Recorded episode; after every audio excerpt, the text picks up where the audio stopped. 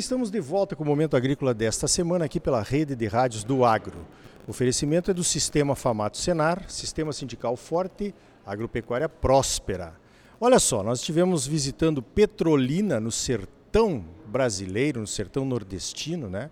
Tem um projeto muito grande de fruticultura aqui, o Vale do São Francisco, fruticultura irrigada, um mundo totalmente diferente do que nós, produtores de soja do Mato Grosso, estamos acostumados. E viemos a convite da Bayer. A Bayer tem um centro de pesquisas aqui em Petrolina.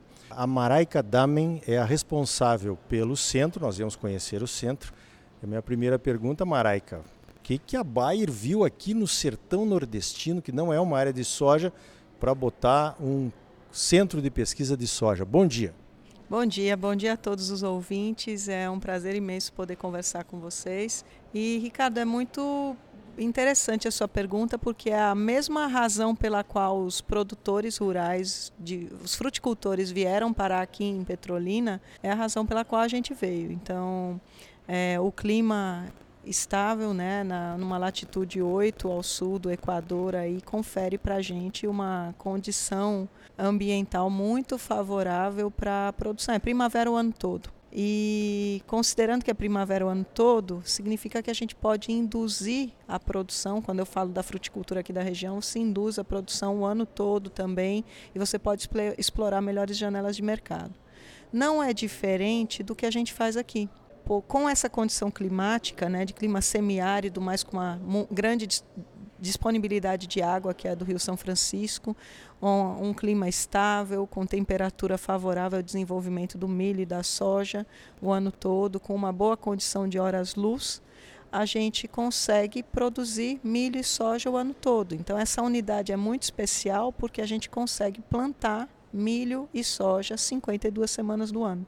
Isso faz com que a gente possa produzir milho e soja, ou trabalhar o melhoramento dessas, desses cultivos e ter as sementes disponíveis para testar nas regiões dos produtores em contraestação. Então a gente produz aqui no período que é entre safra nas regiões produtoras, mas a gente deixa a semente pronta para teste em tempo de plantar na mesma data que os produtores cultivam, plantam nas suas regiões. E aí a gente pode fazer os testes dentro de um ano, ao invés de levar dois anos produzindo, multiplicando semente num ano e levando para teste no ano seguinte. Então isso reduz o tempo de, de produção, de desenvolvimento de produtos significativamente. Bom, a, essa questão aí do melhoramento genético, né? Eu já sou um agrônomo antigo no mercado, né? Produtor também. O melhoramento que a gente aprendeu na escola mudou completamente, né? Você antes era uma, você tinha que fazer uma uma análise visual, né? Às vezes da, da característica que você estava querendo introduzir tanto no milho quanto na soja. Hoje virou uma indústria de dados, você não analisa mais a planta, né? Explica um pouquinho isso para os nossos ouvintes entender quanto mudou isso nos últimos anos.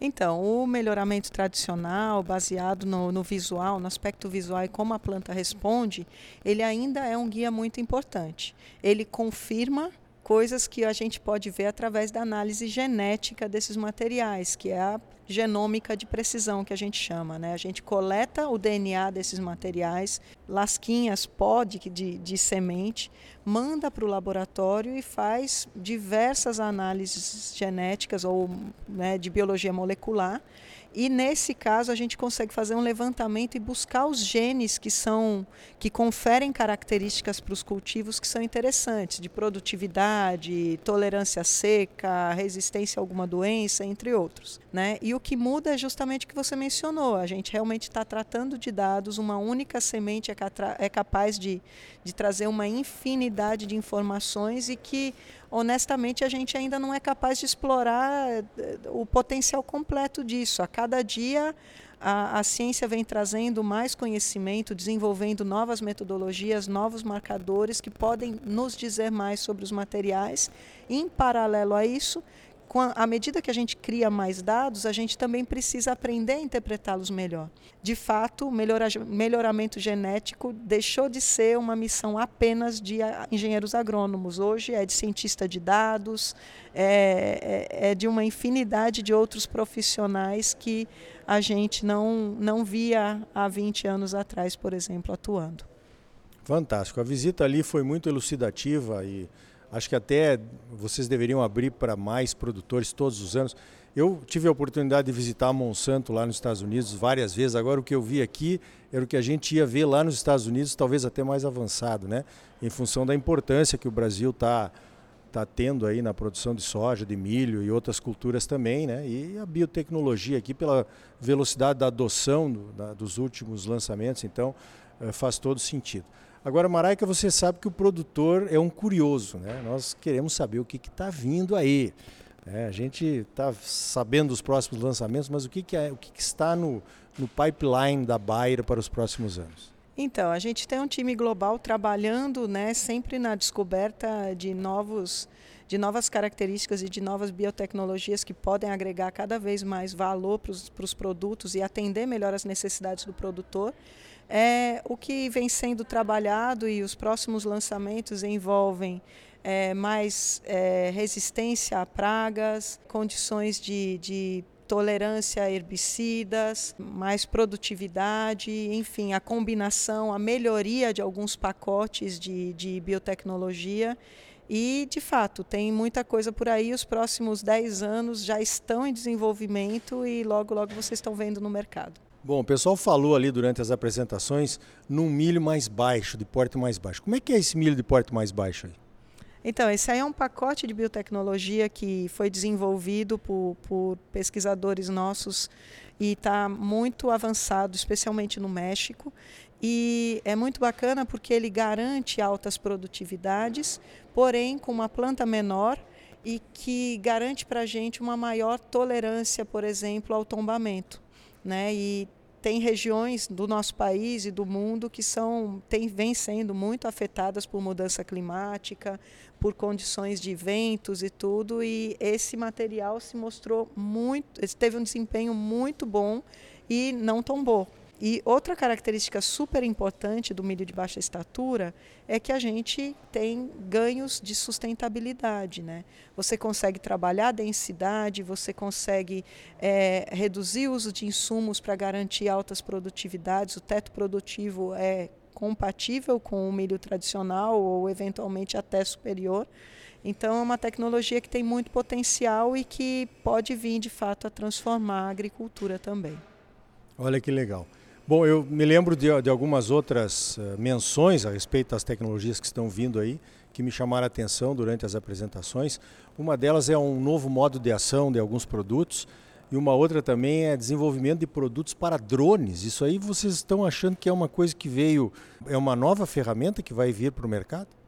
Eu tenho uma visão pessoal acerca disso que cada dia mais a gente vai ver na agricultura uma intersecção de ciências. Né? A gente não vai ter mais assunto que é de fitopatologia, assunto que é de, de, da parte de, de nutrição, assunto que é exclusivamente da parte de manejo cultural.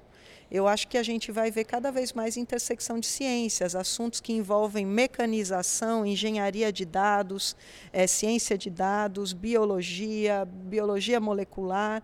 E não é diferente dessa questão de agricultura de precisão, uso de drones para pulverização, uso de drones para coleta de dados. Né? A gente vai cada vez mais ver uh, que as ciências elas se combinam, se somam e, e que a gente vai ter cada é, soluções talvez nunca imaginadas antes e que vão parecer até óbvias a partir do momento que elas são desenvolvidas. Nessa área de agricultura de precisão tem muita coisa bacana com as ferramentas, por exemplo, hoje usando os dados de field view, né, a gente tem conseguido tirar é, insights, tirar ideias muito importantes que influenciam na nossa seleção, nas tomadas de decisão, em melhoramento de plantas, em pensar melhor densidade de, de plantio, enfim, é, tem muita oportunidade aí. Eu acho que a gente ainda está tá evoluindo na, na capacidade de explorar o potencial dessas tecnologias. Então tá aí um aperitivo né, do que nós vimos aqui no, no, no campo experimental da Bayer, né, em Petrolina, no estado de Pernambuco, vizinho de Juazeiro, que é na Bahia, um grande projeto de fruticultura, e a Bayer montou um, um centro de, de desenvolvimento de novas variedades, de tecnologias, justamente aqui nós viemos conhecer. Olha, parabéns, Maraica, pelo trabalho e obrigado pela tua participação aqui no Momento Agrícola. Obrigada, é um prazer e Esperamos poder contar com mais visitas e tudo e, enfim, é uma oportunidade muito bacana para a gente também poder estar tá perto do produtor e entender o, o porquê e qual é a razão da gente existir também. Obrigada. Então tá aí, olha, realmente um show. O Centro de Pesquisas da Bayer em Petrolina. Deu para ter uma boa ideia sobre as novas tecnologias que a empresa pretende lançar nos próximos anos, com certeza. No próximo bloco, vamos conhecer mais um pouco sobre o Centro de Excelência em Fruticultura, que o Senar mantém em Juazeiro, na Bahia. É logo depois dos comerciais. E ainda hoje, uma análise das perspectivas para o agro brasileiro no mercado internacional. Senar Mato Grosso, mais de 350 cursos gratuitos à sua disposição. São gratuitos porque já foram pagos pelos produtores rurais do estado. Procure o sindicato rural de sua cidade, faça um dos cursos gratuitos do Senar e comece uma vida nova. Mas agora não saia daí. Voltamos já.